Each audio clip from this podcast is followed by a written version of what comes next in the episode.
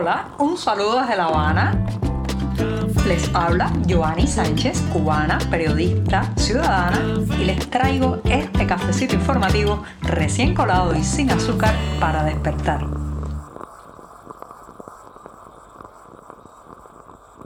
Jueves, mi día preferido de la semana, con el clima bastante loco aquí en la capital cubana. Lo mismo sale el sol, que aparecen los nublados, refresca, hace calor, llovizna, que está todo seco. Pero eso sí, yo tengo mi café ya preparado para contarles los temas principales de este 15 de febrero de 2024. Que el tiempo, el clima no nos afecte demasiado, así que me voy a dar este sorbito mañanero junto a ustedes. Después de este buchito, sin una gota de azúcar, eso sí, les cuento que hay una frase popular en Cuba que se repite mucho, uno la escucha por años, por décadas y no deja de tener razón. Y es que aquí, incluso muerto, hay que hacer cola, hay que enfrentarse a la desidia del Estado, hay que pasar por un torcido mecanismo burocrático que lo que trae es cansancio, dolor y pérdida de tiempo. Ese es el caso, señoras y señores, de los difuntos. Se ha sabido, según un reportaje de la propia prensa oficial cubana en Santi Espíritus, que para la preparación del cadáver, después que una persona muere y se realiza la autopsia o no se realiza y se va a preparar el cuerpo para el velatorio, ese velorio que es toda una cédula de identidad cubana, en el sentido de que la gente va, se reúne con los familiares de el fallecido, se toma un café si es que hay café, intercambian anécdotas de la vida de esta persona. Bueno, pues este, este punto tan importante de la vida familiar, como es el velorio, el funeral de alguien,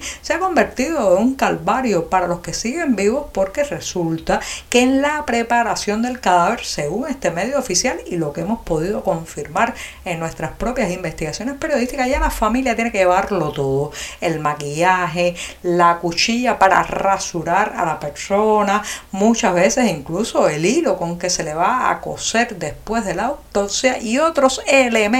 Yo me imagino que hay desde la merienda que se va a comer el forense, pasando por colonia, ropa. Bueno, lo de la ropa lo entiendo porque hay muchas familias que quieren vestir a su pariente fallecido de la manera en que le gustaba vestirse en vida. Pero no puede ser, no puede ser que toda una estructura funeraria, forense, en un país dependa de lo que la propia familia aporte. Así lo han confirmado, reitero, la prensa de Santi Espíritus, eh, varios trabajadores de este sector, especialmente uno que ha tenido que contar todo, todo lo que tiene que recibir de mano de los parientes para poder hacer su trabajo. Un trabajo que no solamente lleva una predisposición especial a eh, pues interactuar con estos cadáveres, sino que además necesita recursos, desde que salga agua por las pilas o por los grifos hasta poder tener la posibilidad de maquillar el cadáver. Bueno, déjenme decirles que la situación está muy, muy complicada porque si no se cuenta con una familia que aporte estos insumos, bueno, pues el muerto sale por ir para allá, como valga o como sea, porque no hay la capacidad desde el Estado, que es además quien controla todo el servicio funerario en esta isla, bueno, pues no hay la capacidad de adecentar, eh, dejar esa última imagen de un difunto para que su familia lo recuerde. Es bastante dramático y eh, confirma lo que ya sabíamos, que es que aquí hasta muerto uno lo persigue la ineficiencia de este sistema, el mal endémico del centralismo, la chapucería, la corrupción y la falta de recursos. Los frijoles, ay, los frijoles, ese alimento que tiene tantos nombres allí donde se vaya, por ejemplo, se le dice caraota, alubia, habichuela, poroto incluso, pero que aquí en esta isla se llaman frijol y se le pone quizás el calificativo según el color, pues, los frijoles negros, los frijoles colorados, los frijoles bayos, bueno, pues están marcando el ritmo de la inflación en Cuba. Y no lo digo yo, lo dicen las, las propias estadísticas. Por ejemplo, el frijol, el precio del frijol cayó por primera vez en meses este mes de enero después de un final de año con subidas de vértigo. Esta pequeña disminución, este frenazo viene dado por lo que todos sabemos, para fin de año, los festejos navideños, las fiestas en familia, es tradicional que la mesa incluya ya sea un plato de frijoles en un potaje o su mezcla con el arroz, el llamado con gris, moros y cristianos y demás. Y por eso, pues a final de año siempre el precio de los frijoles sube y después desciende.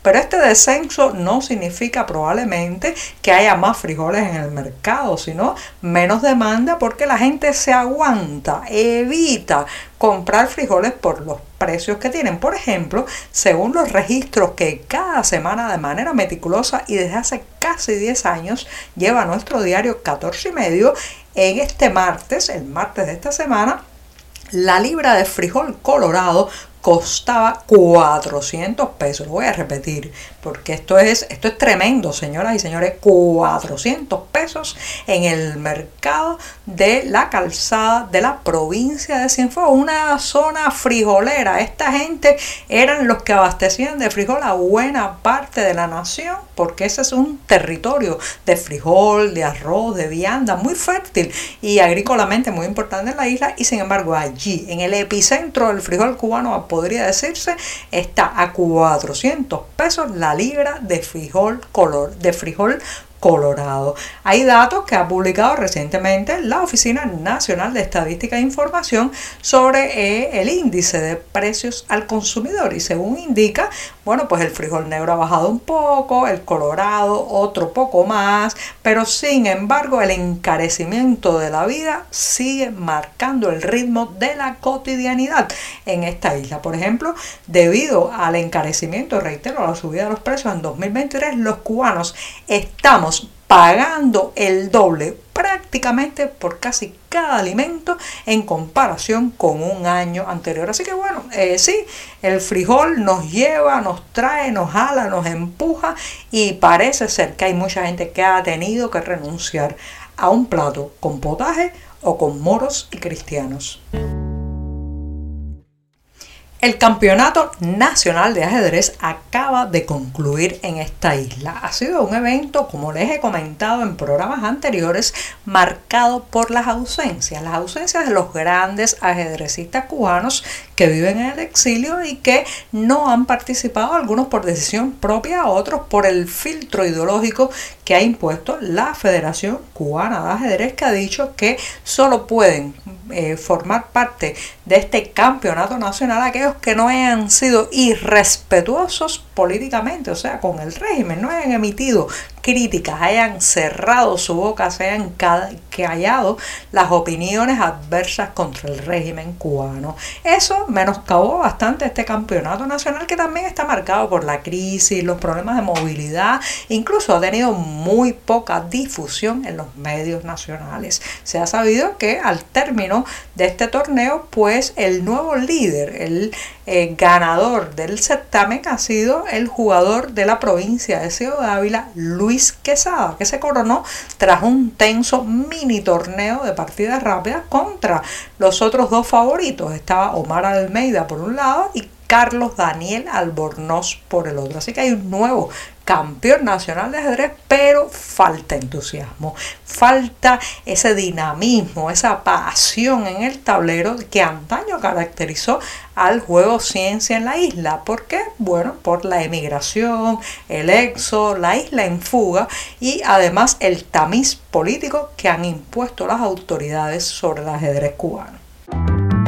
Imagínense que han trabajado años, décadas para levantar un negocio, que en esa empresa privada han puesto energía, tiempo, talento y muchísimo sacrificio, pero, pero llega alguien, se sube al poder de una nación y nacionaliza y confisca buena parte de estas empresas, entre las que está incluida la suya. Eso fue lo que le ocurrió a eh, pues, los propietarios de la ferretería más importante y conocida de Cuba. Esa misma, la que está ubicada en la calle Reina del municipio Centro Habana, aquí en la capital cubana. Un documental cuenta la historia historia de este hombre de apellido Cabezón, por eso la ferretería se llama popularmente Feito y Cabezón, aunque después fue rebautizada bajo el actual régimen cubano, pero la gente le sigue llamando como antaño. Un documental, reitero,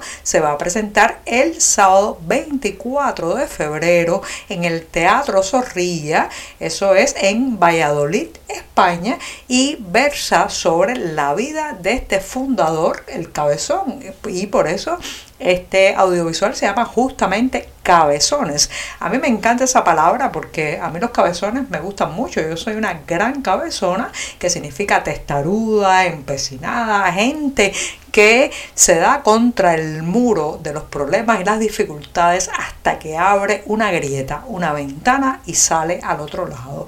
Esta es la historia justamente de este emprendedor que viaja eh, a través de la migración desde Castilla hasta Cuba, emprende este negocio y después, bueno, pues tiene que volver a hacer las maletas, frustrarse, todo lo que significa este asunto. Los directores de este documental son Luis Enrique Valdés Duarte y Alberto Maceo. Los detalles de su presentación, el horario, las coordenadas para llegar hasta el Teatro Zorrilla, las pueden encontrar, como siempre les digo, en la cartelera del diario Digital 14 y medio. Ahora sí, pongo punto final a este programa de jueves y me despido hasta mañana viernes, el último cafecito informativo de esta semana.